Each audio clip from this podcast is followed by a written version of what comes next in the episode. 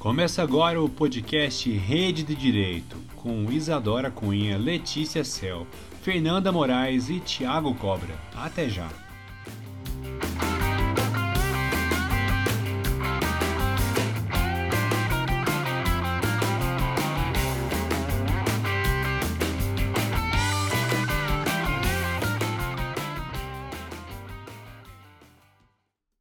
Olá, queridos ouvintes. Eu sou Tiago Cobra e, junto com as minhas amigas Isadora Cunha, Letícia Cel e Fernanda Moraes, apresentamos o Rede Direito.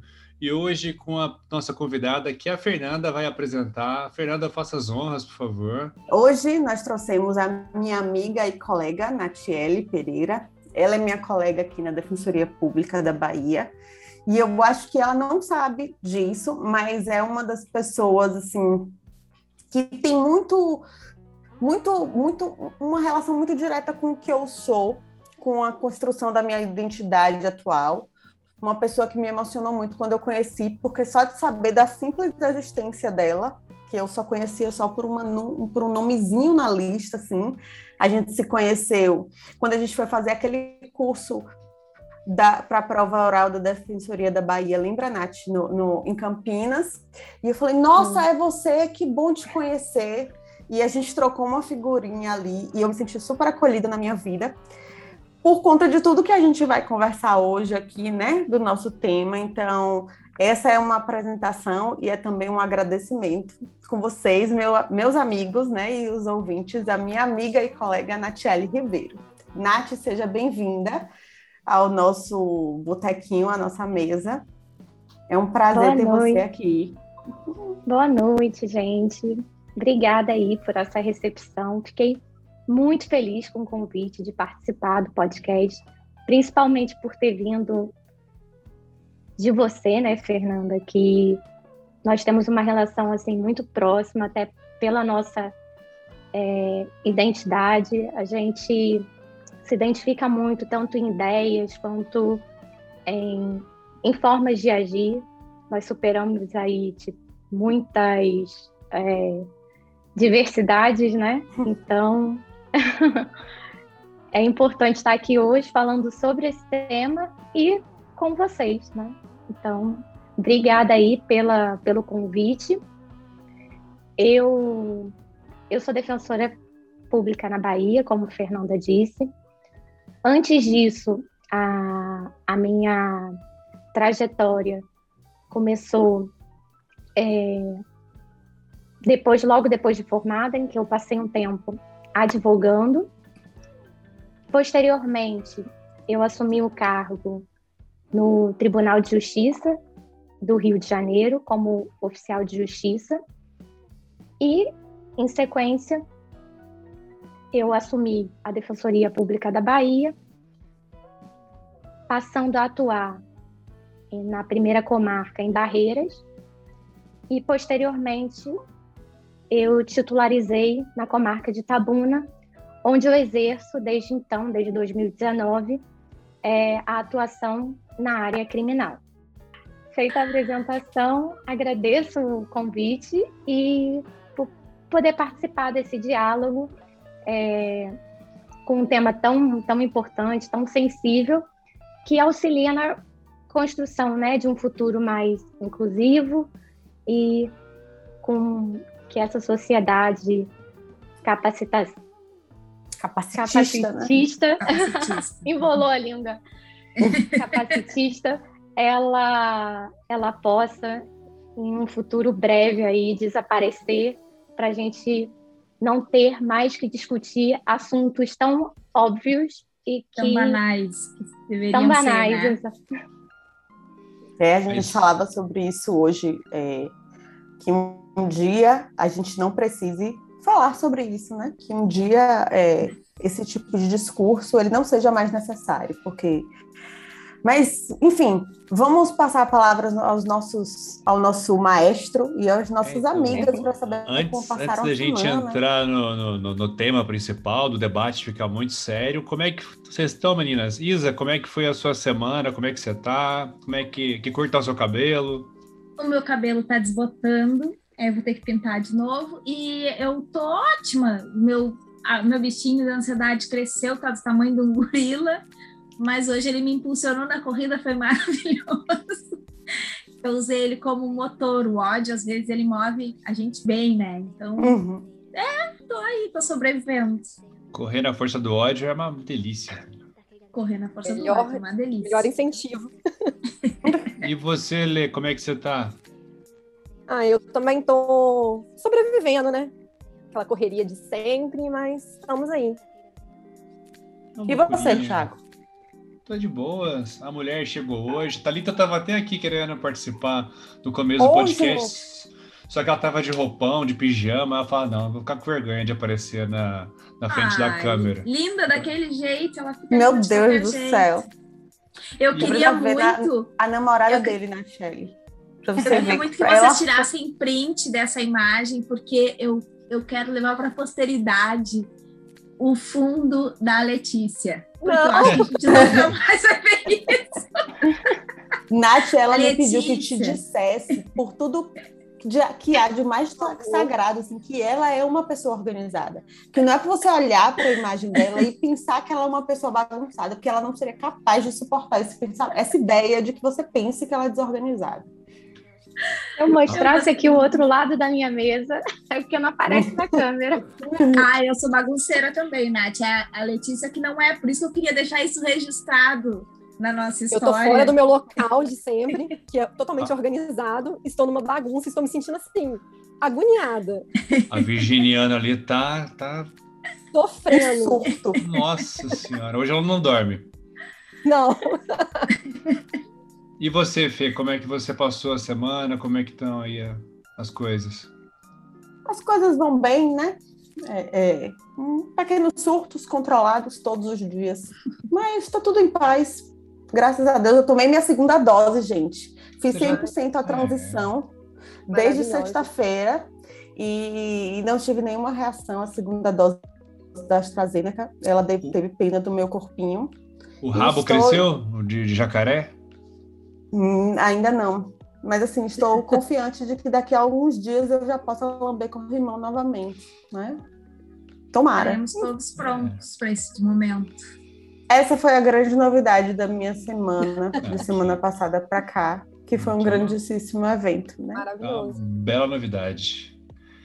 Então, acho que a gente, feitas essas considerações, a gente pode, a gente pode fazer uma última observação antes de entrar no nosso é, tema principal, que é a gente tem um e-mail, gente. Pode parecer que não, pode parecer que ele não exista, mas a gente tem um e-mail do podcast que é podcast rede direito gmail.com.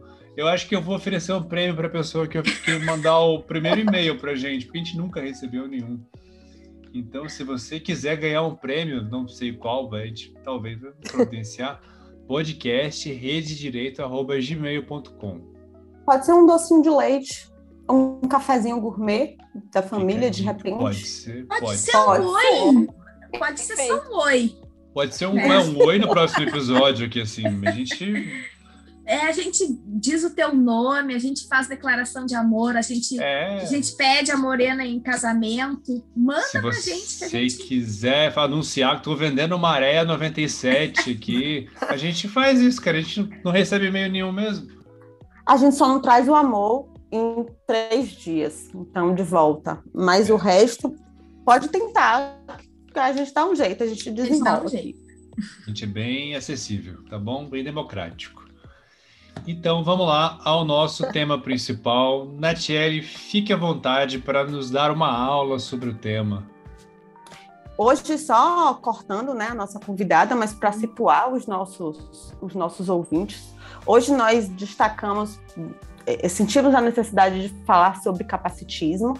Estamos gravando esse podcast no dia 31 de agosto a partir do dia 1 de setembro, né, a gente começa as comemorações. Eu sei que temos Setembro Amarelo para discutir saúde mental, mas também no dia 21 nós temos o Dia Nacional da Pessoa com Deficiência, que é um marco, né? E nós estamos também em pleno estado de Paralimpíadas, então achamos que seria oportuno, oportuno né, e pertinente que falássemos sobre capacitismo para isso, né, eu trouxe uma das pessoas que eu conheço que mais entende desse assunto, que mais se dedica a estudar essa política de inclusão da pessoa com deficiência no Brasil, que é também a minha colega, como eu falei no começo, e é sobre isso que a gente vai falar hoje.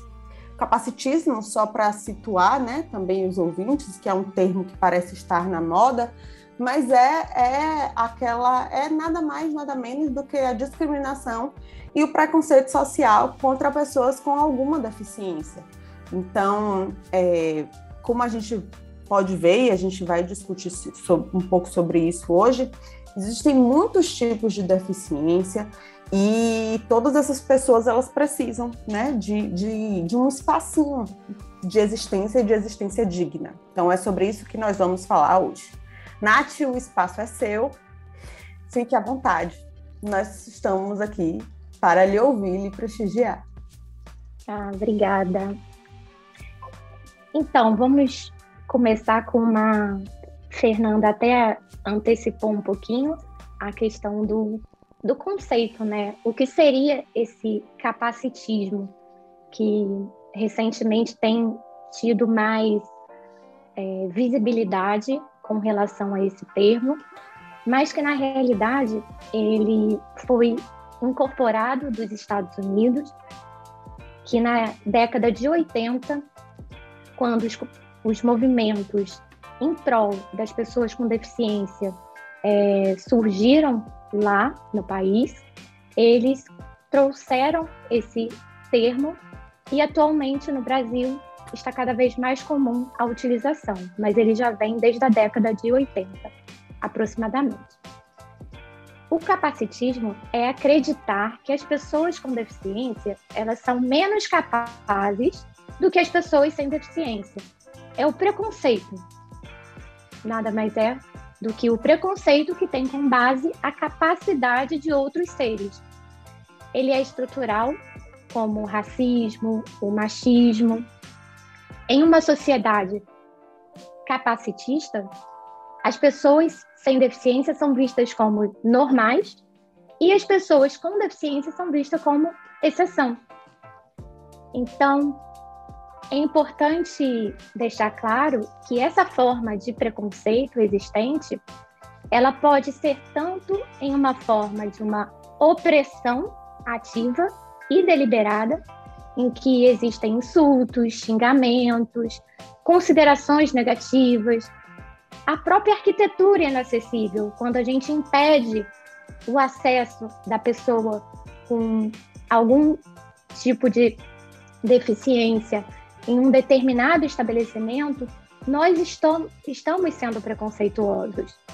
E além disso, além dessa opressão ativa, em que é direta, nós temos também a opressão passiva, em que a gente é, confere a pessoa com, com deficiência um tratamento de inferioridade, como se elas fossem inferiores às pessoas tidas por essa sociedade como normais.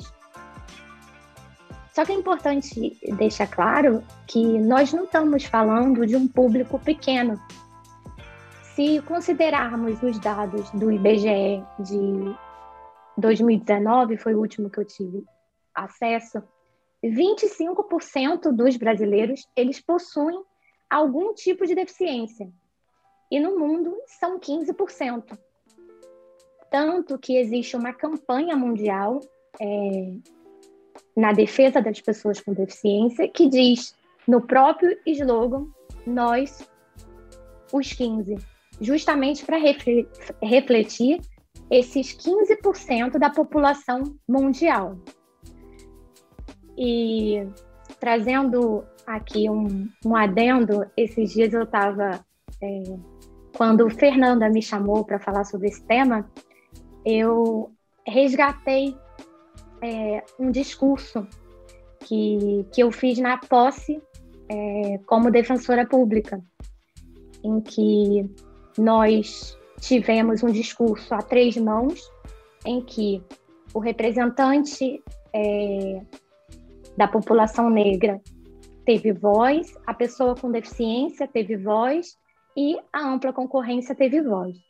No momento desse discurso, eu trouxe um, um trecho de um artigo que eu publiquei na pós-graduação sobre o tema, em que eu vou trazer um trechinho, dois parágrafos aqui, para não ficar muito grande, em que eu resumia da seguinte forma: na humanidade sempre existiram pessoas com deficiência, mas nem sempre essas receberam tratamento adequado. Os obstáculos enfrentados por elas ao longo do tempo foram muitos. Atravessou-se uma fase de exclusão social e logo então passou a existir um atendimento especializado, segregado dentro das instituições. Atualmente tem-se um cenário de luta para a inclusão social das pessoas com deficiência.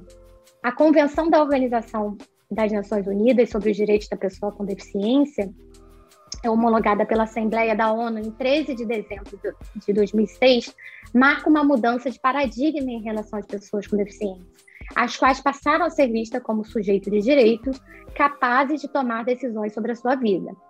A concepção de deficiência não pode ser puramente médica, como ainda previsto em algumas legislações aqui no Brasil, devendo reconhecer como sendo um conceito em evolução, que é resultado de uma interação de impedimentos de natureza sensorial, intelectual ou física, nem sempre aparentes, com barreiras sociais que impedem a plena e efetiva participação da sociedade em igualdade de oportunidades, como busca a Convenção da ONU e o Estatuto da Pessoa com Deficiência.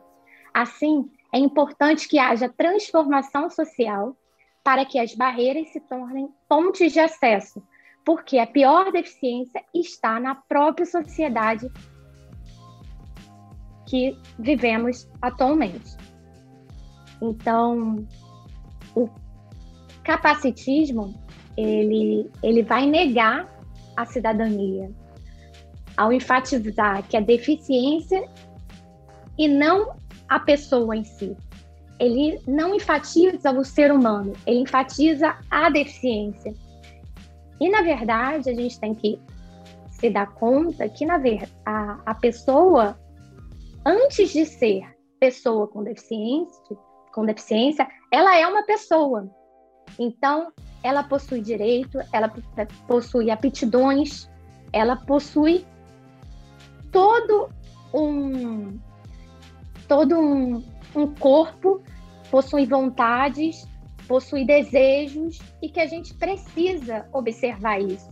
Nós não podemos olhar para uma pessoa com deficiência e tratar essa pessoa é, como sendo inferior ou como se ela não fosse capaz de conseguir algo. Porque a partir do momento, Fernanda. Eu só, só levantei é... minha mãozinha aqui, mas continua ah, e aí, quando você terminar, eu, eu, eu acrescento, não, é só para sinalizar, fica tranquila. Tá certo. Então, assim, as pessoas com deficiência, elas não são diferentes, elas são seres humanos, né? Normais como todo mundo. E que elas têm um potencial que qualquer um tem. É importante deixar claro, muita gente ainda acredita, mas a palavra deficiência, ela não é sinônimo de doença a pessoa com deficiência não necessariamente possui uma doença. Pode existir, pode, mas como qualquer outro ser humano pode ter uma doença e não ser pessoa com deficiência. Então é importante fazer essa, essa separação. Uma coisa que Nath falou que eu acho muito importante assim a gente destacar é que o conceito de deficiência ele também é um conceito social, né? Quando ela fala assim que a gente ainda tem um marco muito médico que, que o conceito da deficiência ele vai ser definido por, a, por, um, por uma como se fosse como se fosse uma doença, como ela acabou de falar. Mas se você para para pensar na, na pessoa com, defici, com deficiência enquanto pessoa, você vai ver que na verdade a deficiência ela é oferecida a partir das limitações que ela encontra na própria sociedade. Então, vamos supor, eu, vamos supor, eu Fernanda encontro algumas dificuldades na minha existência depois do meu acidente, porque as pessoas, por exemplo, não conseguem compreender que eu não tenho digitais nos polegares. Então, toda vez que eu preciso acessar um serviço de saúde, em que eu preciso me identificar de saúde, ó, mas qualquer serviço público, em que eu preciso me identificar digitalmente, então, por exemplo, onde que isso é comum de acontecer? Isso já aconteceu quando eu fiz vestibular, por exemplo, que eu precisei colocar minhas digitais no cartãozinho de resposta. E aí, toda vez que eu fazia uma prova, eu tinha que explicar a mesma ladainha para as pessoas, porque que eu não, não podia me identificar com as digitais. Ou é, quando eu fui tirar carteira de, de habilitação, ou quando eu fui tirar meu RG. Sempre tinha que ter essa explicação. Então, veja que, no fim das contas, não é porque eu sou deficiente, mas porque os, os órgãos públicos eles não estavam preparados para receber uma pessoa que é diferente, né? Então, o conceito de, de deficiência é um conceito que ele também é social, ele não é médico, né? Ele é social. É, é a parte a sociedade que oferece as restrições, sendo que não necessariamente a gente teria todas as, aquelas restrições só pelo fato, por exemplo, como é o meu caso, de eu não ter todos os dedos das mãos. Não é isso, Nath? É exatamente isso. Aproveitando até que você trouxe esse, esse caso prático, eu acabei inicialmente não, não me apresentando é, nesse, nesse viés, mas eu também possuo deficiência física e, embora ela não seja aparente, é, o que muita gente às vezes é, não acredita por não estar vendo, então existe uma dificuldade de aceitação na própria sociedade. É, por diversas vezes, é, já cheguei em locais em que era preciso preencher formulários e por eu ter uma monoparesia, que eu perdi a função motora da mão, é, eu não consigo preencher um formulário. Assinar já é um ato de muita dificuldade que eu tenho. Então, muitas vezes eu já cheguei em alguns locais e não quiseram me fornecer, não quiseram possibilitar que eu fizesse o formulário de forma digital e também não quiseram fornecer uma pessoa do, do estabelecimento para é, preencher esses formulários. Foi o caso até quando eu fui buscar as certidões para tomar posse na defensoria. Eu me lembro dessa e história, aí, eu me lembro de você contando essa história. Lembra, né, dessa história. E aí eu lembro que eu ouvi da pessoa assim: não, se você não consegue escrever, você tem que andar com acompanhante. E isso mexeu assim comigo, porque eu sempre fiz tudo sozinha, né? Então, como que ela estava dizendo que eu precisaria andar agora acompanhada para resolver os meus próprios problemas do dia a dia, né? As burocracias, porque simplesmente eles não estavam preparados para me receber. E era uma coisa tão boba, era alguém que poderia ali me auxiliar, ou também permitir que eu entregasse de forma digital. Então, assim, essa é uma das histórias. Tem também questão de declaração de próprio punho, que isso é uma, assim, é muito comum. Ah, não, porque se não for de próprio punho, não aceito. Eu falei, tudo bem, mas eu não consigo fazer de próprio punho. Ah, não, pede para alguém escrever, você assina. Eu falei, isso tá pior do que eu escrever de forma digital e assinar. Porque não vai ser eu assinando, não vai ser meu próprio punho. Então, Exatamente. gera toda uma discussão justamente pela falta de preparo das pessoas em receber isso, em, em possibilitar essa inclusão social. Então, o mais importante é a gente analisar que a deficiência ela está na própria sociedade. A sociedade que cria obstáculos e dificulta o acesso a serviços é, básicos, justamente pela essa falta de preparo. Então, é bem importante a gente tocar nesses assuntos, a gente falar, porque a gente aqui nesse, nesse canal, a gente acaba é, conseguindo atingir um, um número de pessoas em que a gente consegue fazer o nosso papel devagar, né? Se cada um fizer um pouquinho, a gente consegue aí uma mudança. Espero em um futuro breve, né?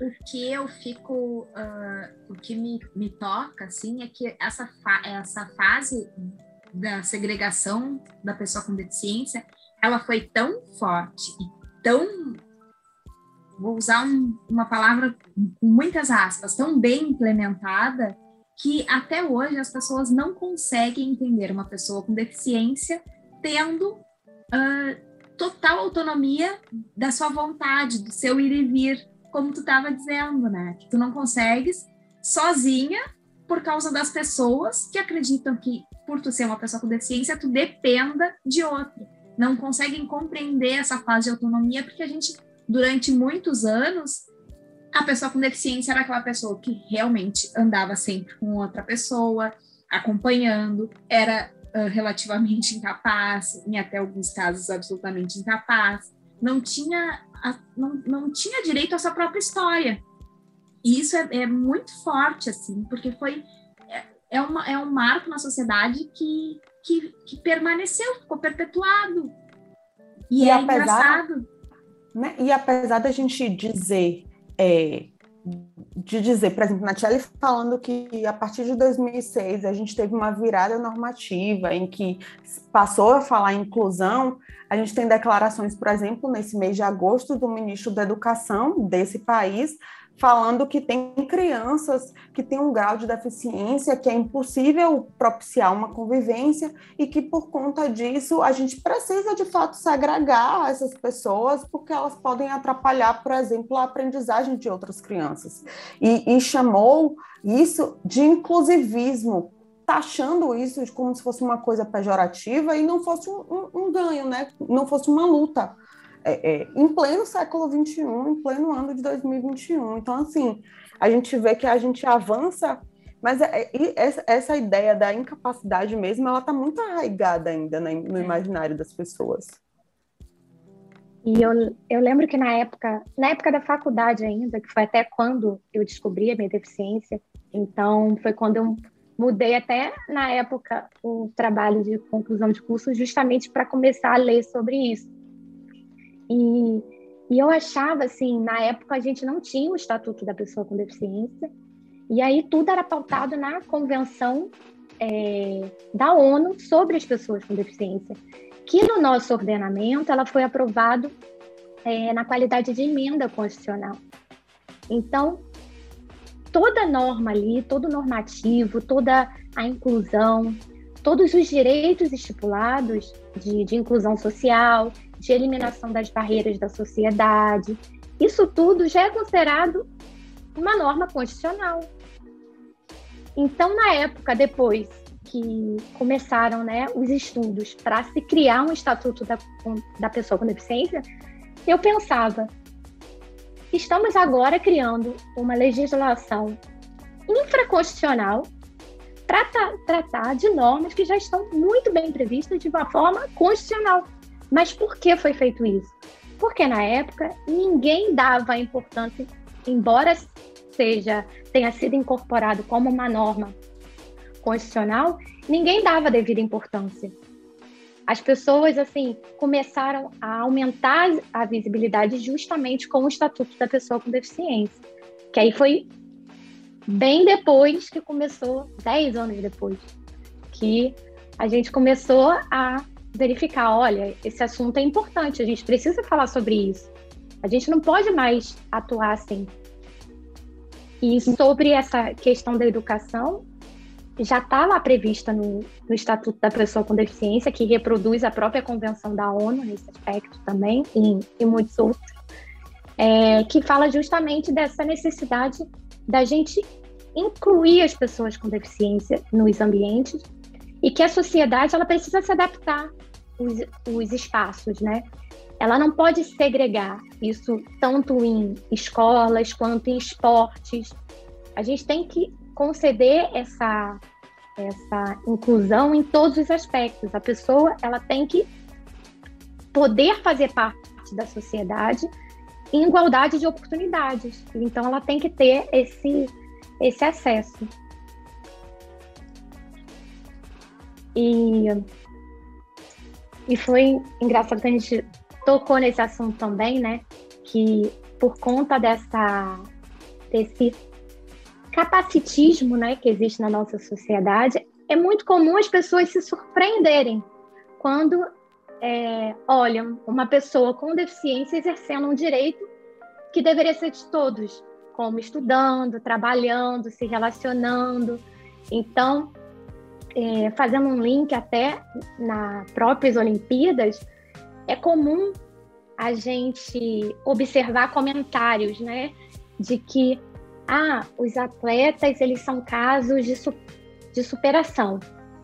E aí, é, diversas entrevistas assim que a gente é, acompanha né, dos atletas, eles falam: não, a gente não quer ser visto como um caso de superação. A gente quer ser reconhecido como todos os atletas são, pela nossa performance, pelo nosso desenvolvimento, que é fruto de muito treinamento. A gente tem que é, é, ser reconhecido pelas nossas habilidades, né? É aquela velha história, a gente tem que tirar a deficiência da frente e trazer a pessoa em primeiro lugar, e não ao contrário. Então, todos são tava... seres humanos normais. Eu estava lendo sobre isso recentemente, né? E aí, é, exatamente nessa mesma linha, falando da questão do capacitismo e, e dessa romantização da superação, né? É, como que a superação ela é romantizada, sem que as pessoas saibam o que de fato está por detrás dela. E, e é, isso que, que Isadora falava mais cedo, quando isso é capacitismo. Quando você vê uma, uma pessoa com deficiência fazendo uma coisa normal e que você se assusta, porque quando você encontra uma pessoa com deficiência, digamos que todas as suas réguas elas se abaixam, né? É dizer assim, ah, nossa, ela tem, ela tem uma, uma, uma limitação do, de movimento na mão direita. Quando você vê ela assinando papel, nossa, que menina maravilhosa. Olha, ela venceu todas as barreiras. E, tipo assim, a gente não quer ser exemplo de absolutamente nada, a gente só quer ser, né? A gente só quer ter aquele espaço para a gente poder ser. A pessoa que tem um, uma restrição de locomoção, é um cadeirante, por exemplo, usa uma cadeira de rodas, ela só quer ter o espaço para ela poder, por exemplo, circular livremente na, na, pela cidade, que ela não tem. É sempre um buraco, é, é sempre um transporte público que não está aparelhado para poder levá-la, transportá-la, ou seja, ela não pode usar um transporte público, ou um cego que não tem, é, é, não pode acessar os serviços públicos porque não tem, não tem acesso, por exemplo, a uma leitura em braille, a documentos que estejam em braille, ou, ou pessoas que são surdas e mudas, ou uma coisa ou outra que não encontra, por exemplo, nos mesmos locais públicos, alguém que fale em libras, que é uma coisa assim essencial para a vida da gente. Hoje a gente aprende a falar inglês, mas é muito são muito poucas as pessoas que sabem dizer o básico em, em libras, né? E é uma coisa que a sociedade deveria, que a gente deveria estar se dedicando. Porque como a gente falou, como a Natiele falou, né? São 25% é, das pessoas têm algum tipo de deficiência. Como é que a gente não se prepara para conviver em sociedade com essas pessoas, na verdade?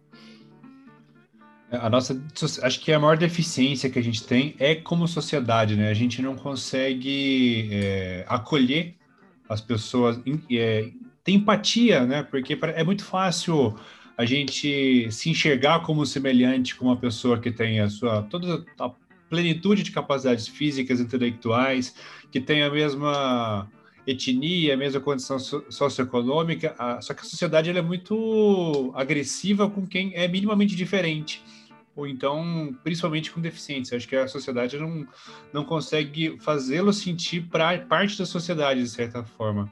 E muito de, desse, desse pensamento assim de, de coitadinho, de, de querer que de, a sociedade gostar de enxergar como coitadinho a pessoa, porque parece que tem uma, uma culpa cristã ali, assim, de, de se colocar numa posição de superioridade para querer passar a mão na cabeça. Não quer que ele tenha as mesmas condições que você e uma sociedade igualitária. Quer se passar de nobre e caridoso, mas não quer dar oportunidade. Exatamente. É, eu, eu, enquanto você falava, eu pensava, né? Como que a gente também, por conta de, de todo esse discurso segregacionista, como que a gente não tem o mínimo contato com a diversidade? Qualquer pessoa que escuta quando você vai falar em alguém, que, uma pessoa com deficiência, a gente vai pensar logo no estigma, que é uma pessoa que usa cadeira de rodas, né? Eu acho que essa, essa é a imagem básica. Mas são tantos os tipos, é uma diversidade tão grande que a gente não se dá conta disso, porque a gente não é. é essas pessoas elas são tão segregadas que a gente não, não as conhece.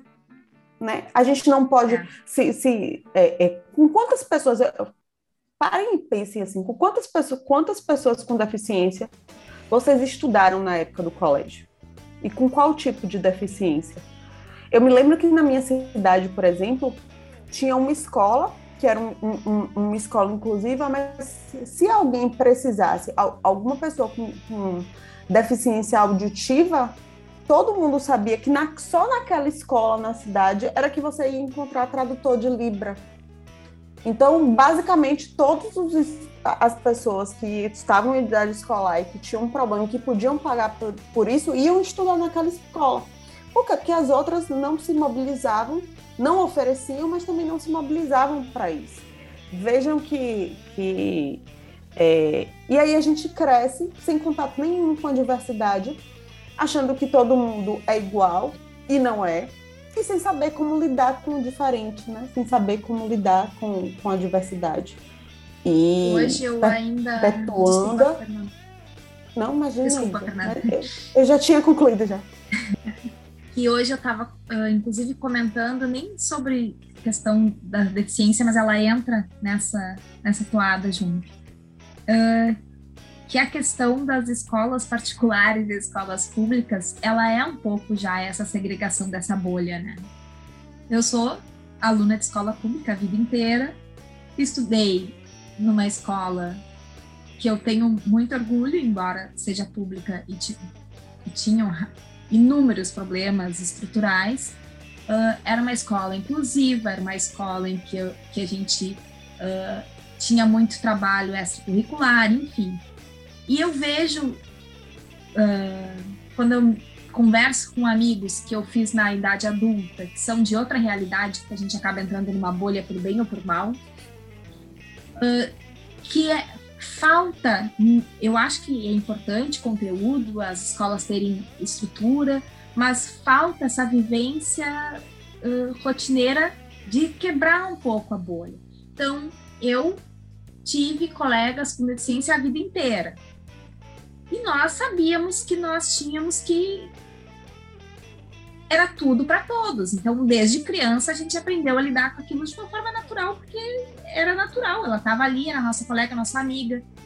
E eu, e eu vejo que isso não, não vai para outras escolas, assim. A, a, escolarização, principalmente né, em escolas de elite, eu acho que é o principal que esse ministro acaba querendo fazer criar mais microbolhas de elite, mais uma elite que pense parecido, que tem essa visão bem militarizada do, do ensino, eu acho que, que falta isso muito. E, claro, é uma questão de estrutura que não, não é culpa dos professores, porque eles tiram água de pedra, mas, mas é uma.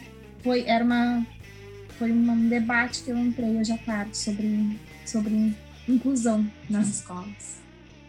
São escolhas, né? No fim das contas. Uhum. E é aquilo que a gente falava sobre o capitalismo. Não interessa porque em tese não é lucrativo. Então, Exatamente. como não traz lucro, então eu não tenho que abrir espaço para essas pessoas, né? Em tese, essas pessoas são vistas como despesa, não como, como um investimento. E, e isso me, essa discussão toda me lembra muito da minha época, assim, eu, eu aluna de escola particular, e quando eu ingressei na universidade, eu, eu, assim, era uma escola inclusiva, mas eu tinha pouquíssimos colegas com deficiência. Eu parando para pensar assim, é porque assim tem toda uma questão de identidade, né? De, de identidade que eu estou construindo, identidade de pessoa com deficiência, a maneira como eu me via antes, a maneira como eu me introduzo do estereótipo que eu tenho eu não me recordo. E aí, é, é, e como contato com, com a diversidade, com todo tipo de diversidade na universidade, me trouxe um ganho de vida que eu fico me perguntando, nossa, como é que as pessoas não querem, sabe, ter contato com quem é diferente, com quem é diferente? Como é que as, as pessoas não conhecer que, a, que há vida fora dos muros, sabe? E essa é, assim, até a, a importância da gente não segregar. E principalmente nessa fase de desenvolvimento, é muito importante as crianças, né? Já, é, já terem uma integração, seja pessoa com deficiência ou pessoa sem deficiência, eu prefiro até usar esse termo para deixar claro que todos são pessoas, assim, e e é importante essa, essa junção entre, entre todo mundo, justamente para não existir essa, essa cultura que segrega. Porque se desde pequenininho todo mundo já estuda junto, todo mundo está acostumado com a inclusão, com as pessoas convivendo e todos tendo as suas aptidões ali sendo construídas no decorrer da sua da sua é, da sua carreira, né, é, na parte da educação. Então é muito importante isso. E aí a gente escuta esse tipo de discurso vindo do próprio ministro da Educação, que parece que está é, longe né, do, do próprio normativo que a gente tem, tanto constitucional quanto legal. Então, é, é realmente uma questão que a gente precisa sempre é, ampliar o debate. E no próprio Estatuto da Pessoa com Deficiência, quando ele fala no, no artigo 4 ele diz né, que toda pessoa com deficiência tem direito à igualdade de oportunidades com as demais pessoas e não sofrerá nenhuma espécie de discriminação. Então, a gente tem que dar oportunidade. Se a, a pessoa com deficiência não se sentir à vontade em determinado ambiente, vai ser uma escolha dela. Então, a gente tem que sempre ter esse, esse olhar amplo e permitir que as pessoas possam fazer escolhas e, e quando a gente fala né, da, da parte do, do preconceito, e quando não é observado esse artigo e os outros, o, o Estatuto da Pessoa com Deficiência, ele prevê, é, tipifica né, a conduta, ele prevê crimes é, justamente quando ocorrem esses preconceitos. A gente pode citar o artigo, por exemplo, 88, que ele vai falar justamente dessa discriminação da pessoa por conta de sua deficiência, que resulta uma pena de reclusão de um a três anos e ainda o pagamento de multa. Então, assim, não, a gente está tratando não somente da, da, da inclusão, mas assim, desobedecer o que o nosso estatuto fala e atuar de uma forma preconceituosa, por mais que seja implícita, é, a gente, a gente vai responder, né, se a gente fizer algum tipo de, de, de atuação assim no viés de segregar ou é, criar um preconceito para aquela pessoa com deficiência. Então, quando existir né, uma intenção de exclusão, lógico que tem que ser analisada a intenção, né, no caso de crime, na intenção de excluir, afastar e ofender a pessoa com deficiência por serem considerados, entre aspas, né, inferiores ou incapazes, a gente vai é, incorrer na discriminação e vai responder pelo crime previsto no, na, na legislação, como exemplo, o artigo 88.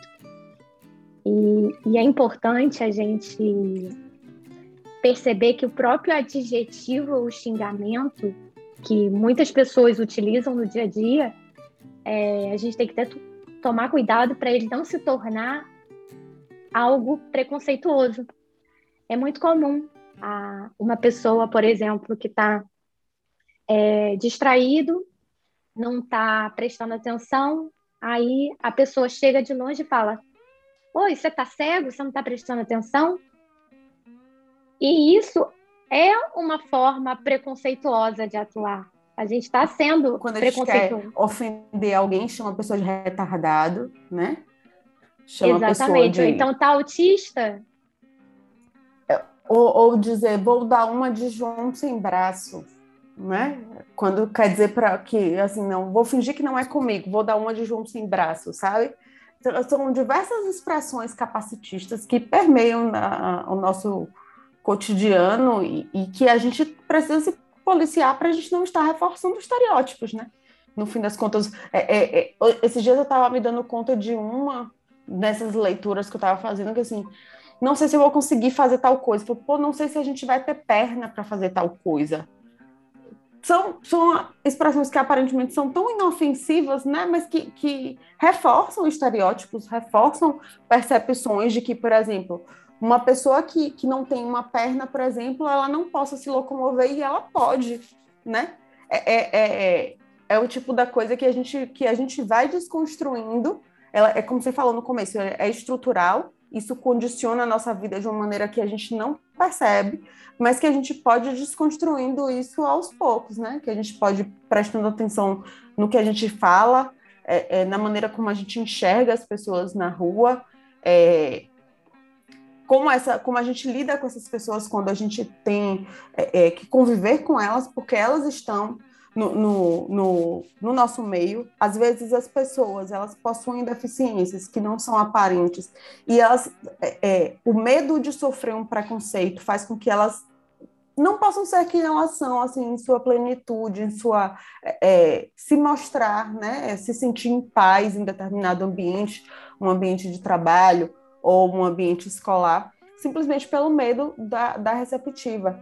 Eu teve uma época assim da minha vida em que eu toda vez que eu precisava, por exemplo, toda vez que eu preciso no, no Detran, eu me preparo muito psicologicamente, falar, caramba, eu tenho que ir no Detran.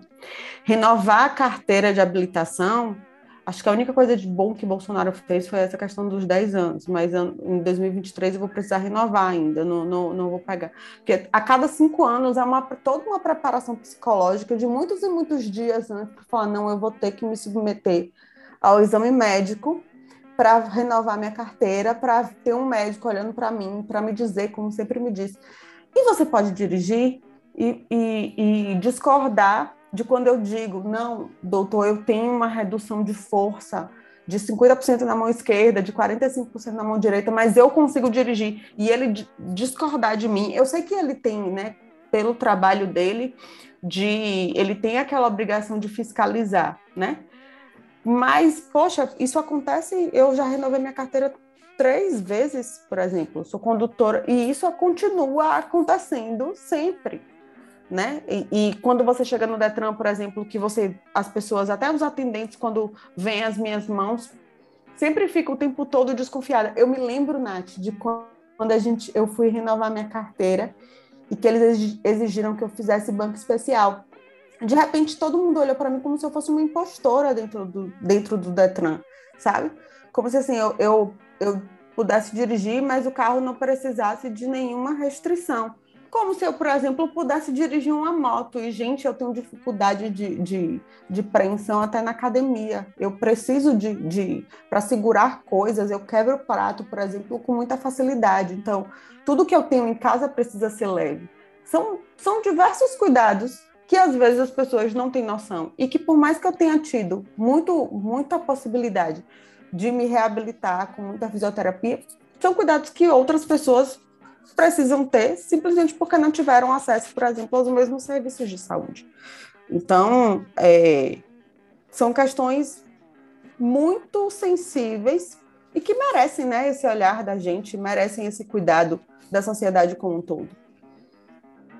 Essa, essa parte do Detran me lembra também, porque eu passo pela mesma situação que você. Eu lembro que recentemente eu fui renovar, eu acho que eu até falei com você sobre isso, lembra? E que é sempre a partir do momento que a gente já tem a nossa primeira habilitação é, e já tem uma deficiência é, a longo prazo, né, uma deficiência física, não, não vai mais modificar a nossa situação. E aí, toda vez, existe o mesmo procedimento. E a gente vai uma vez, aí marca, aí depois marca um outro médico, aí esse médico uma é, clínica terceirizada, e aí esse médico ele não vai te analisar, aí te marca um outro médico, aí esse outro médico às vezes fala, não, tem que passar pela banca, e aí muda, aí você, você vai de novo, e aí a gente passa por uma situação, nem todos os lugares têm, então a gente precisa, uma coisa que deveria ser um acesso mais é, fácil, justamente pela prioridade legal que a gente tem né, nos atendimentos, algo que deveria ser rápido de se resolver com, o nosso próprio laudo médico, é, a gente não, a gente tem que passar por um procedimento que leva meses até a gente conseguir. E aí. Aqui na Bahia, por exemplo, a gente comentava sobre isso, mas para o Detran inteiro, para o Detran inteiro do estado da Bahia como um todo, a gente só tem três médicos para fazer banco especial. Então, assim, o que, o que é três médicos para um estado do tamanho da Bahia, que tem dimensão de um país, né? É um serviço que, por exemplo, que não é acessível. Você tem que esperar meses quando precisa fazer para você precisar, por exemplo, renovar uma carteira de habilitação ou é, se você precisar, por algum motivo, modificar a, a sua deficiência, ela se agravar por algum modo, é, e que você precisar passar por aquele procedimento todo de novo, vai ser de novo um calvário, porque você não vai ter acesso àquilo de uma maneira célere e adequada como deveria ser, muito embora a prioridade esteja prevista, né? Pois é, e então o... a gente passa por todo esse procedimento, assim, foi... Eu levei agora, acho que uns quatro meses para renovar então, isso porque eu já tinha toda a habilitação. Eu fiquei até um período sem poder né, dirigir, por conta que eu estava com a habilitação vencida, justamente por conta desse prazo. Isso porque eu dei entrada antes, mas é todo um procedimento que a gente acaba não tendo que respeitar, mas uma burocracia desnecessária. Você vê que o sistema ele é falho também, porque, por exemplo, pessoas com deficiência, é, elas têm direito a algumas isenções de alguns, alguns impostos para comprar um carro, por exemplo. Tem isenção de IPI, de, de CMS, se não me engano, a depender do, do estado. Mas aí você vai nas montadoras, elas não têm mais é, os carros, porque tem uma cota de carro que eles fabricam para vender para pessoas com deficiência. E por quê? Porque a procura é muito grande e não é por pessoas que de fato têm deficiência. O sistema já está todo viciado ali porque a pessoa tem um bico de papagaio, uma escoliose.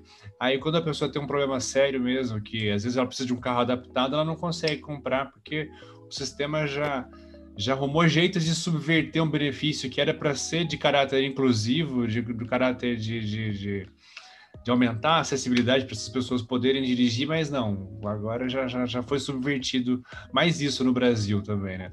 O meu pai, ele, ele colocou uma, uma prótese no joelho, ele teria direito a isso, aí quando ele foi ver um carro para trocar, o cara fala, não, mas o seu é mais fácil entrar com, falar que tem um bico de papagaio, porque isso aí vai ter perícia, isso aí vai ser mais complicado. Agora, você chegar com atestado aqui, eu falo, meu Deus, cara, o, o sistema, ele é feito para desprestigiar quem precisa de, de fato, uma, uma política pública, né?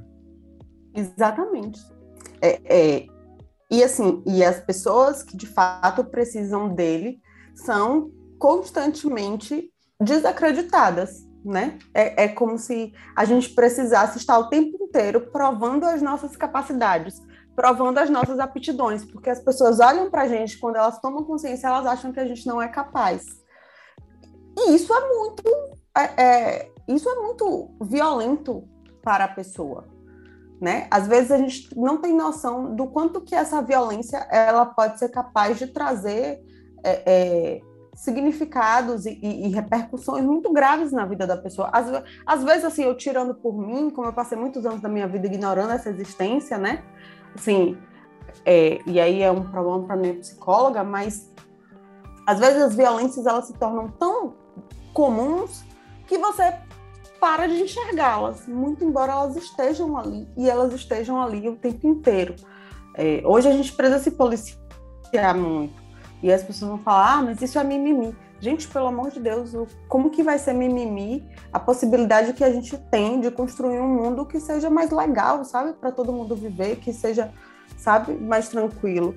É, é claro que todas essas discussões, assim, a gente parte muito dessa deixar isso muito claro até para a patrulha né, da internet dos nossos locais de fala, digamos assim, de pessoas, por exemplo, Natiele e eu, nós somos defensoras públicas e a gente tem a nossa estabilidade, tem o nosso cargo, a gente, portanto, ganha bem, a gente tem acesso a todo tipo de serviço. Eu nunca me esqueço de quando eu era servidora é, lá no Ceará, eu fiz audiência com um, participei como servidora de uma audiência de instrução de uma ação indenizatória em que um, a mãe de um, de um menino tinha ajuizado contra o município, porque na escola esse menino tinha brigado com um coleguinha e é, o coleguinha enfiou um, um lápis na ponta, é, a ponta do lápis num dedo dele ele, e, e, aquilo infeccionou. Foi um sem número de problemas que se sucederam depois, no acesso à saúde e tudo mais, e o menino perdeu um dedo.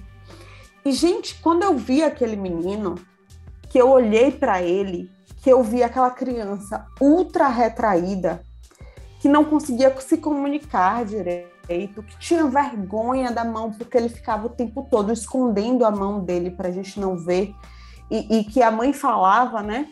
Que ele tinha dificuldade de so se socializar por conta daquilo, que, mas também era um lugar que não ofereceu a ele nenhum tipo de reabilitação. Ele podia ter encontrado algumas dificuldades para escrever, fazer as coisas mais básicas, mas o, quantas violências aquele menino ainda tão novo, né, ele já não sofreu porque perdeu uma parte do dedo. E aquilo me deixou reflexiva sobre as condições que eu tive, que meus pais puderam me proporcionar para que eu me reabilitasse, mas as mesmas condições que outros pais e outras mães não podem proporcionar aos seus filhos para que se reabilitem. Então, é, eu acho que essa é uma reflexão que a gente precisa fazer também, né, do nosso local de privilégios e do quanto que outras pessoas com deficiência não têm acesso a serviços mínimos de saúde para que elas possam é, se reabilitar e viver de forma plena. Fisioterapia, é, apoio psicológico, né, terapia ocupacional, que é muito comum, serviços de, de, de monitoramento das suas deficiências, se tiverem alguma coisa a ver com saúde, com corpo, que é o caso que é o caso da gente não ter e que, infelizmente, por conta de tudo que a gente está vivendo, nesse contexto sociopolítico caótico, está em, sendo desmontado, né? Então, acho que o país tem se tornado um lugar muito difícil. Isso que já era, nunca foi fácil, mas eu acho que tem se tornado um lugar muito pior para pessoas com deficiência. Vocês concordam com, com isso? É, é, parece ser a percepção que eu tenho também. Não sei se não tenho local de fala, lugar de fala para fazer, para falar sobre isso muito, mas eu acho que entre várias coisas que estão sendo desmontadas por esse governo, essa é uma delas.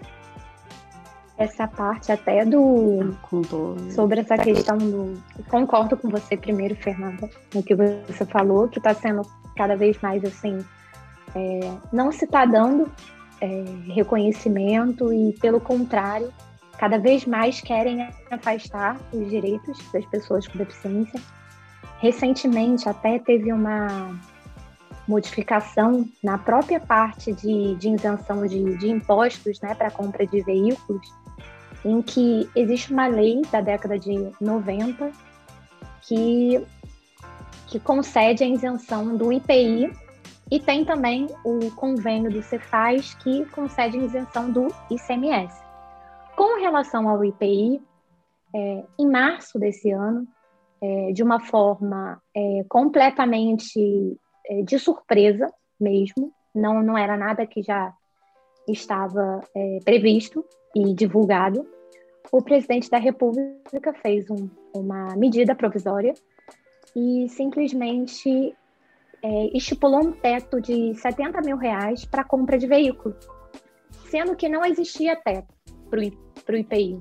Nunca existiu, justamente porque as pessoas com deficiência elas demandam carros é, com mais tecnologia.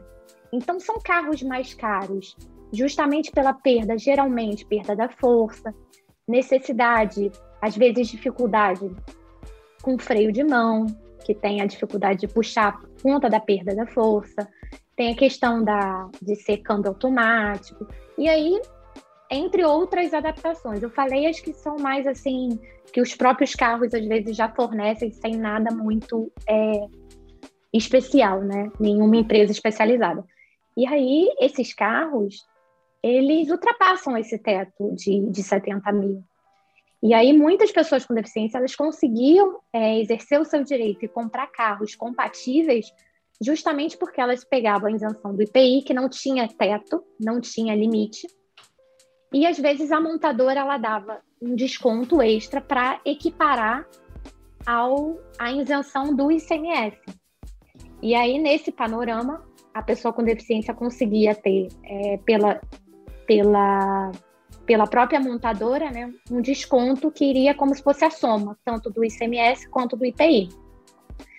E aí o presidente, ao limitar esse valor, ele simplesmente tirou um leque na época, assim que saiu a medida provisória, eu fiz uma pesquisa rápida, assim, pela internet, e a gente teria uns cinco modelos de carro compatíveis. E nenhum deles tinha, por exemplo, um porta-malas compatível para um cadeirante que precisa carregar a cadeira de rodas. Então, assim, é, em um ato completamente, é, completamente assim, é, de surpresa, né? O, o presidente simplesmente tirou um direito que existe desde a década de 90. Pelo contrário, o que se discutia era justamente aumentar o teto do ICMS e aí ele simplesmente limitou o direito e restringiu. E aí, é, na época, o argumento foi para conceder a isenção no diesel e no gás de cozinha. Só que a isenção do diesel e do gás de cozinha foi por três meses. E o direito da pessoa com deficiência foi ad eterno. E aí, no fim das contas, quem pagou pela restrição, né? Quem foi que pagou pela restrição? Quem foi que pagou por um problema de preços em geral, né? Quem pagou foi uma parcela da sociedade que é pequena, mas que é muito representativa, né? No fim das contas, poucos pagaram por muitos. Exatamente, foi na verdade assim, tirou um direito que já existia há anos por uma questão transitória e que na verdade não se controlou, os preços continuam subindo. Então, assim, não solucionou, foi mais para mascarar e para justificar a parte, parcela, né? Pelo menos no meu ponto de vista, para parcela que, que apoia ser uma justificativa. Então, acho que foi um pouco nesse viés, para ter um, um fundamento para essa restrição de direito. E, e aí, até para atualizar as pessoas com deficiência, é, teve essa medida provisória, ela tinha um prazo de é, 120 dias, só que a, o Congresso né, já, já votou e fez uma alteração. Agora é, tem que olhar certinho, mas é ou 120 ou 140 mil reais o teto. Então, o Congresso ampliou um pouco o teto então, agora vai possibilitar né, aumentar o leque de veículos, mas mesmo assim, alguns veículos maiores que, que atenderiam mais alguns tipos de deficiência, eles não estão mais incluídos. Limitou bastante, até pelo aumento né, do, dos valores dos veículos de modo geral. Enfim, né? essa, essa é a nossa realidade. Mais uma vez, o governo Bolsonaro acabando com a nossa existência. Nós, eu fico me perguntando quando tudo isso passar, porque isso tudo vai passar. Quando tudo isso passar, a gente vai ter muito trabalho para reconstruir tanta coisa que foi destruída. Muito trabalho.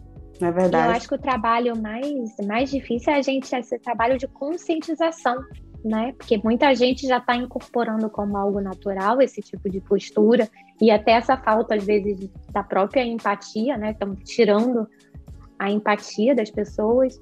E aí isso vai ser um trabalho de reconstrução assim gigantesco, pelo que eu vejo. Até é, fazendo com relação a termo, eu estava vendo a questão do significado, né? Quando a gente usa muito essa questão de superação, até com relação aos atletas é, nos Jogos Olímpicos, e a gente pensa, o termo, né? É um substantivo feminino que é uma ação de superar e de ultrapassar uma situação desagradável. E se a gente for olhar o antônimo, é justamente um insucesso, uma perda uma derrota.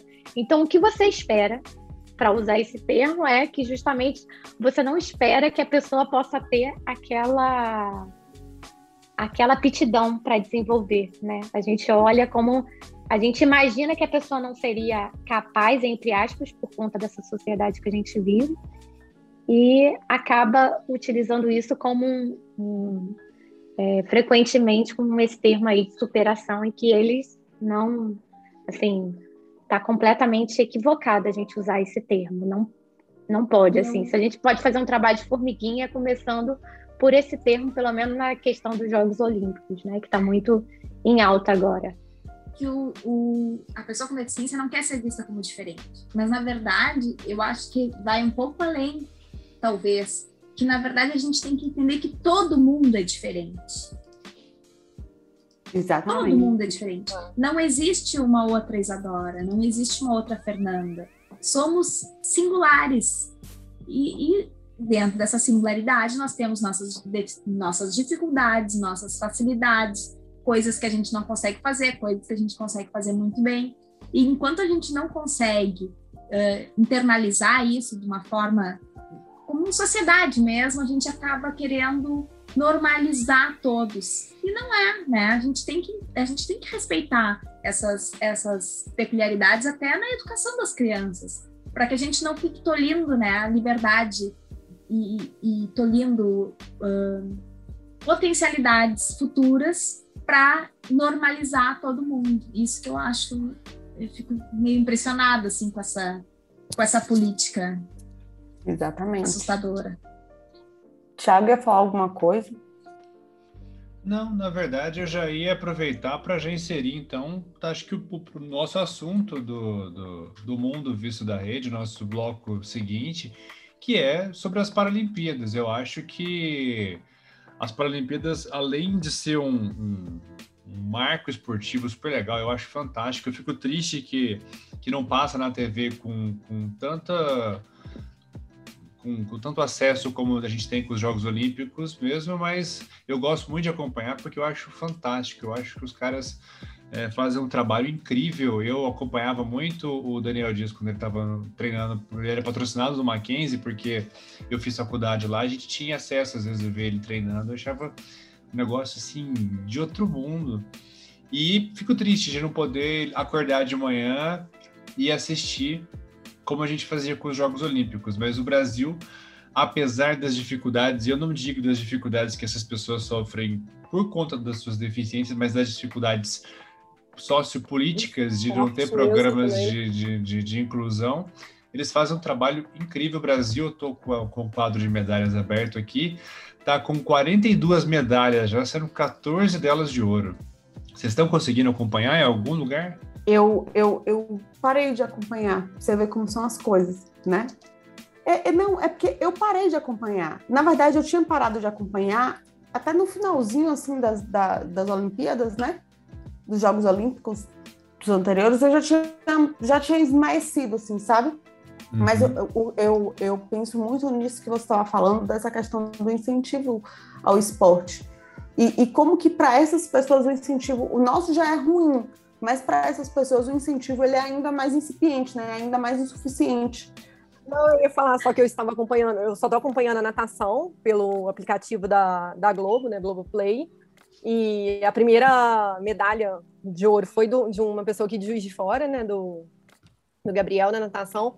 Mas eu queria falar justamente isso, porque o esporte no Brasil, tirando futebol, já é muito pouco incentivo. Já, as pessoas não incentivam, as pessoas não assistem. Então, assim, é uma barreira muito a ser quebrada. Questão do esporte em geral e o esporte paralímpico, que, igual a gente falou, não tem acesso na TV aberta, igual tinha no esporte olímpico. É uma coisa para melhorar e eles conseguem fazer ainda, conseguem ser uma potência no esporte paralímpico. O Brasil é uma potência. Você vê quantidade de medalha que está chegando, que está ganhando, com pessoas na primeira Olimpíada já conquistando ouro. Então, tinha que ter um incentivo maior. O esporte, como todo, tinha que ter um incentivo maior. Com certeza. Uh, eu ia até comentar se a gente tem algum levantamento de uh, quais, quais foram as políticas públicas que fizeram com que o Brasil fosse essa, essa potência. Porque o que a gente está ganhando de medalha é, é uma coisa sensacional. Me deixa esperançosa, ao mesmo tempo que depois a gente abre os noticiários e fica de novo triste cai na depressão mas eu fico impressionada, assim, porque são. O esporte no, no Brasil é uma coisa. É, não tem patrocínio, não tem ajuda, quantidade de atleta que faz vaquinha entre amigos para conseguir uh, ir para os campeonatos. E isso a gente não consegue, a gente precisava ter esse levantamento até para continuar e, e saber onde o Brasil deveria continuar investindo, né? É, dia desses, é, casa certinho o, o, comentário que eu ia fazer, né? Dia desses eu vi uma pessoa comentando assim, é, só extinguir o Ministério do Esporte e vejam como foi, como o desempenho do Brasil nas Olimpíadas e agora é, foi, melhorou. Mas assim, eu acho engraçado como as pessoas pensam, como as pessoas são imediatistas e acham que resultados de performance de alto nível são coisas que são conquistadas de uma hora para outra. Tipo, o Ministério do Esporte foi extinto em 2019, né? Então, assim, você acha realmente que uma pessoa consegue chegar numa Olimpíada, numa Paralimpíada, é, treinando por dois anos, sabe? Você acha realmente. No último ciclo né, olímpico, 2016, já estão preparando para o próximo. Agora vai encerrar, eles vão preparar para o próximo, é um trabalho a longo prazo, né? E tem o trabalho da pessoa ser inserida no, no, esporte, assim, aquele, porque assim, às vezes uma pessoa que não tem a prática e são políticas públicas que fazem, às vezes, a pessoa descobrir que existe um esporte. Muitas pessoas dessas aí estão 5, 6, 10 anos atrás que foram pensar assim, pô, e se eu fizesse tal coisa? E agora quantas pessoas vão deixar de ter essa porta aberta para começar um esporte, né? Que, assim, antes as portas elas eram poucas, né? Hoje elas são praticamente inexistentes. Perdão, Nath.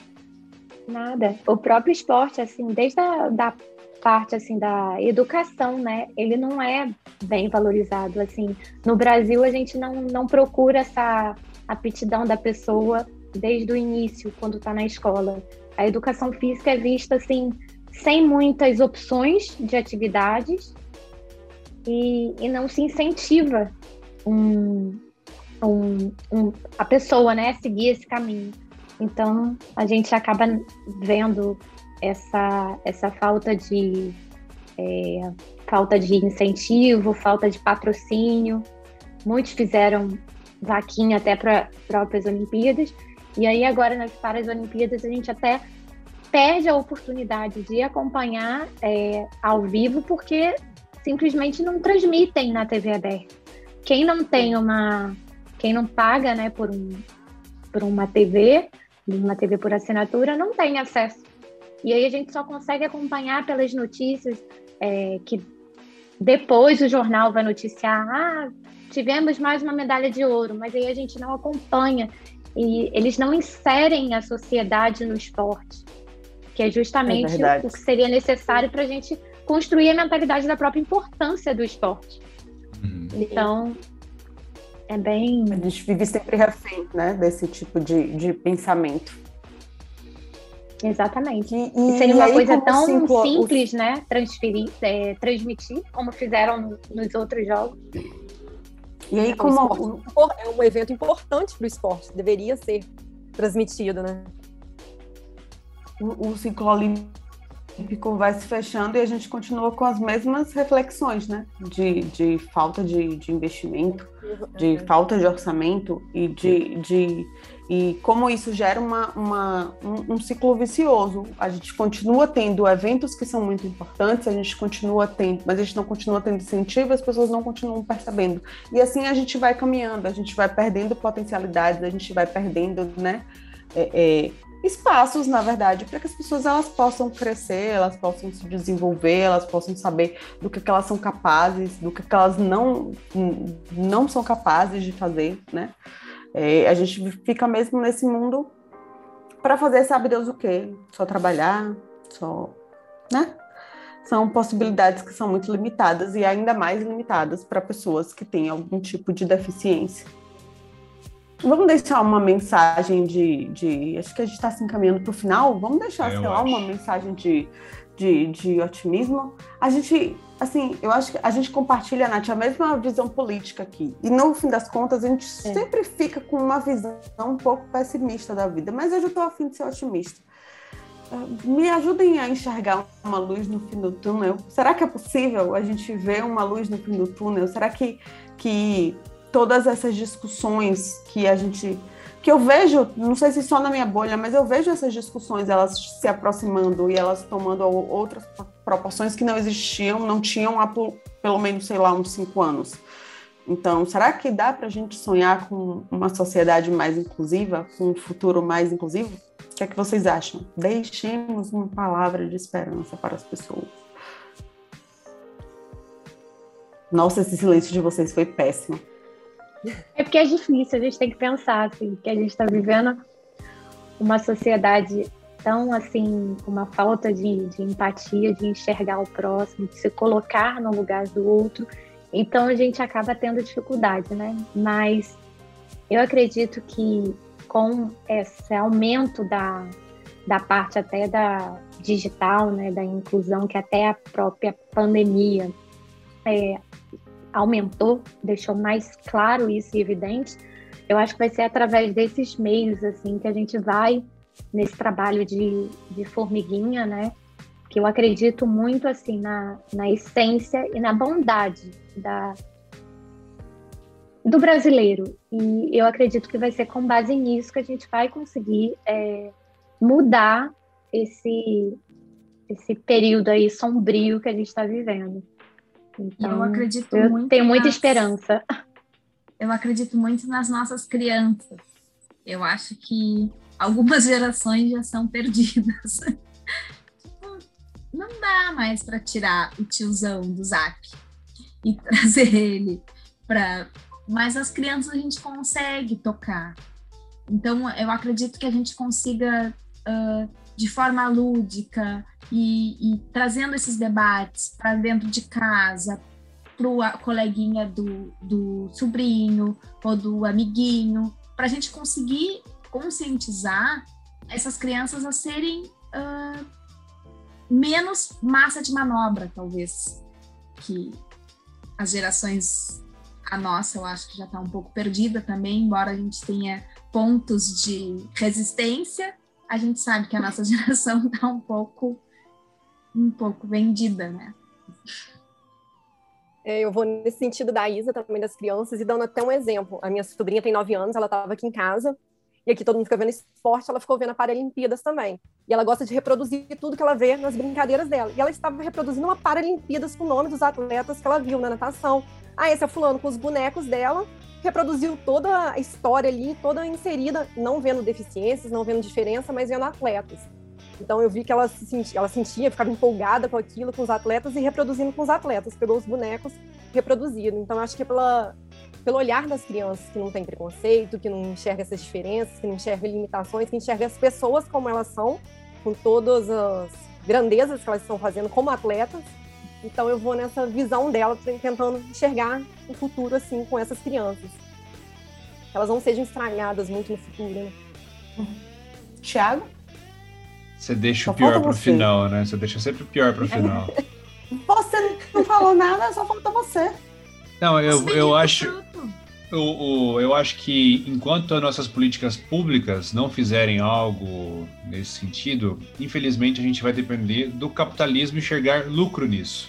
E é o que eu tenho visto. Eu falo isso com propriedade porque eu advogo aqui em São Paulo e faço algum, dou alguma assessoria para empresas que trabalham com compliance, compli e agora a moda agora é o compliance de diversidade porque você vê crises institucionais aí de reputação, aquele caso, por exemplo, da, dos investidores todos brancos, iguais, sem máscara, uhum. no topo de um prédio, o, a diversidade racial, a diversidade de gênero e agora a diversidade de inclusão de pessoas com deficiência estão em pauta. E, e é claro que a empresa enxerga isso como um jeito de fazer marketing também, de parecer que ela tem, que ela tem coração, que eles têm alma.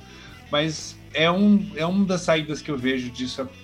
Eu falo por, por, por, por ver a prática, assim, empresas que elas foram obrigadas a fazer isso, de certa forma foram, mas pelo menos elas estão fazendo, assim, e, e é, é, o, é o único lugar que eu tenho conseguido enxergar uma luz no fim do túnel. Desculpa por, por ser pessimista. Né? É, ele, não, ele não entendeu que era para ser otimista. Então, gente, a gente só vai conseguir se a gente se vender um pouco mais.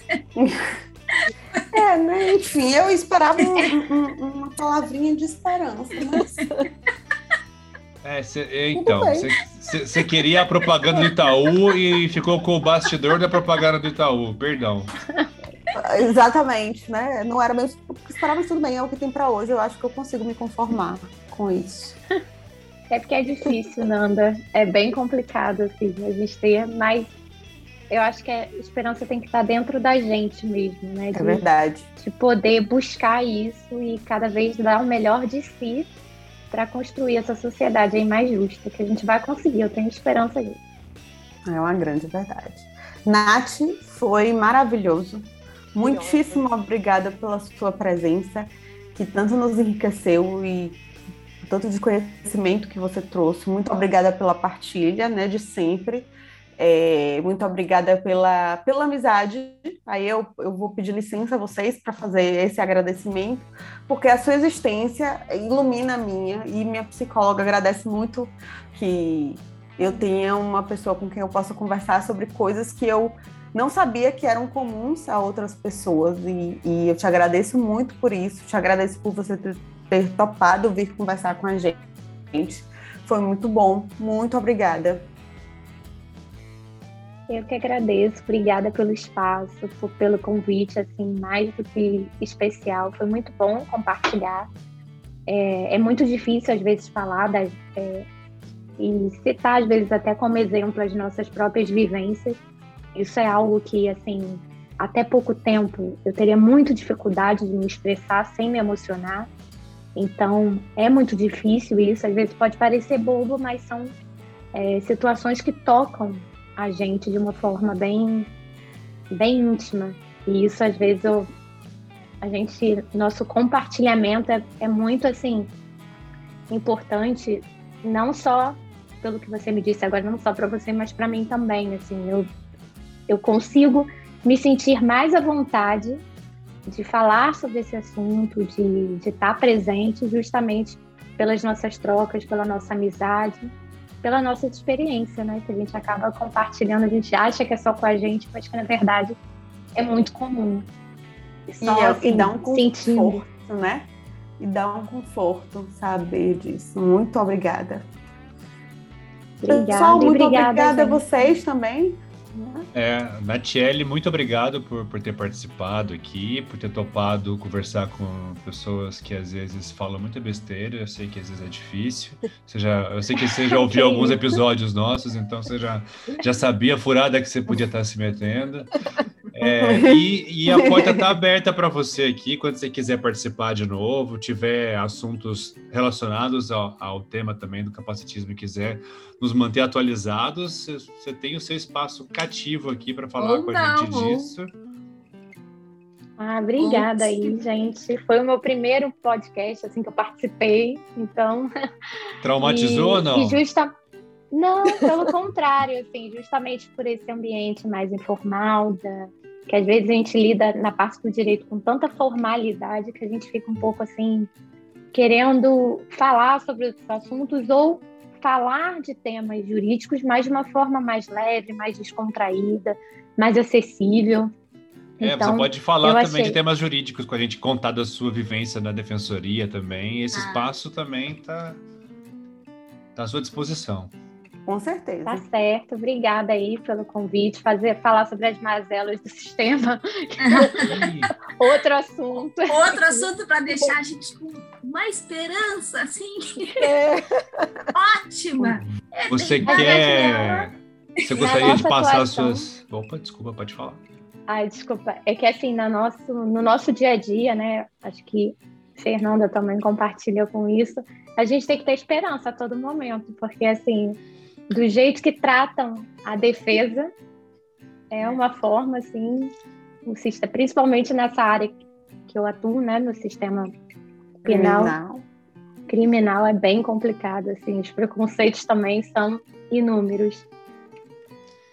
E se você Sim. quiser divulgar as suas redes sociais aí para o pessoal te acompanhar, acompanhar o seu trabalho, fica à vontade. Não sei se, se você é low profile, igual o pessoal, alguns da defensoria, ou se você gosta de se comunicar em redes sociais.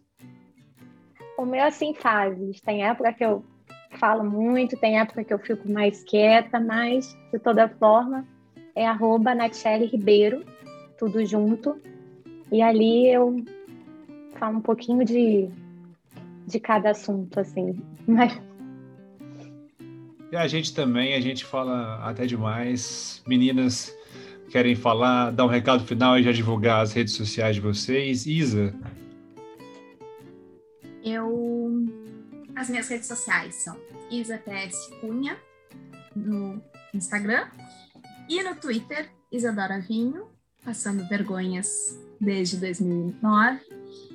E eu, o recado que eu queria dar é, na verdade, não é um recado gratiluz, porque não, mas é um recado de gratidão por tanta gente legal vir compartilhar conosco as suas histórias. Eu fico eu fico muito feliz, eu fico orgulhosa, já disse isso mais de uma vez. Eu me sinto muito orgulhosa de estar nesse time e de ter feito esses amigos, de ter sido incluída sem nem me perguntarem no grupo a força, mas me, me faz feliz essa troca que a gente tem, porque realmente a gente precisa, como disse a Natiele, a gente vive no mundo jurídico, a gente precisa entender que as leis elas não elas não conseguem regular a vida, né? Elas são um trechinho ali meio capenga da basta, é, né? Exato. E a vida é muito mais, ela, a gente tem muito mais vivência, a gente tem uh, muito mais sentimento para passar. E eu acho que o podcast me toda vez que eu termino de gravar, eu termino de gravar, mesmo que às vezes eu demonstro que eu não tenho esperança porque a gente vive no Brasil, uh, eu fico eu fico orgulhosa de de estar tá trazendo gente tão legal para falar de temas tão tão pouco falados. Muito bom. E você, Leti?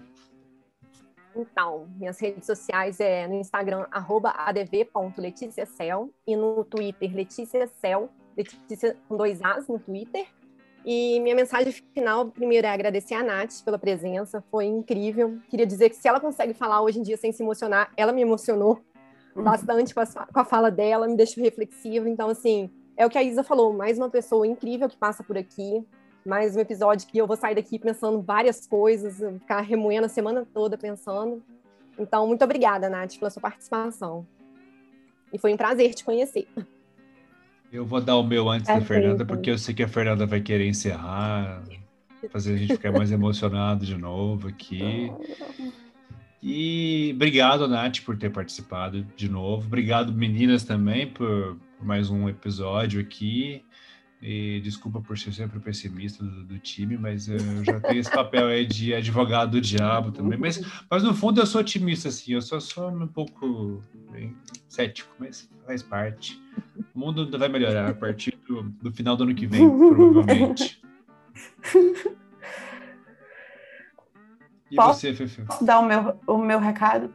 Eu, eu, eu, eu, assim, eu meio que não tinha um recado, né? É, a, a fala da Nath, embora eu já tivesse, a gente já tivesse compartilhado sobre isso, a gente está tendo a oportunidade de se engajar um pouco mais sobre é, é, nesse assunto e nessas construções, até dentro do nosso próprio trabalho.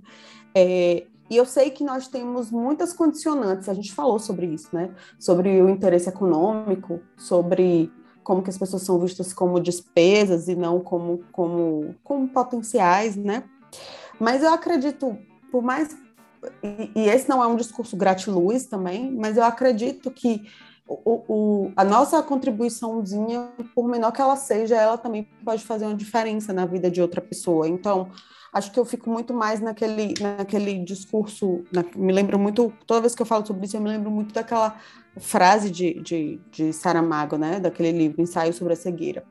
Se, pode, se podes olhar, ver, se podes ver, repara. Então, que a gente seja capaz de enxergar o outro, de olhá-lo, de reparar né, nas suas aptidões, nas, su nas suas possibilidades, nos seus potenciais, e que a gente seja capaz de julgar menos e acolher mais. Talvez nisso aí, nessa conduta muito pequena, resida sim um potencial grande de mudança, como Nath falou. Então, registro de novo o meu agradecimento é, e esse é o meu recado final, que a gente consiga reparar mais as pessoas ao nosso redor. É isso. Maravilha. Então é isso. Obrigado, pessoal. Obrigado para quem nos ouviu até aqui. Vocês querem dar uma palavra aí para o pessoal botar no Twitter para quem ouviu até o final? Qual vai ser a palavra hoje? A palavra hoje vai ser esperança. Viu? Muito bom. Não, que linda. Da última vez foi pinto com feijão, a gente tá melhorando, cara. Então é isso, pessoal. Obrigado. Uma ótima semana para vocês. Um beijo. Tchau, Beijo. beijo. Beijo.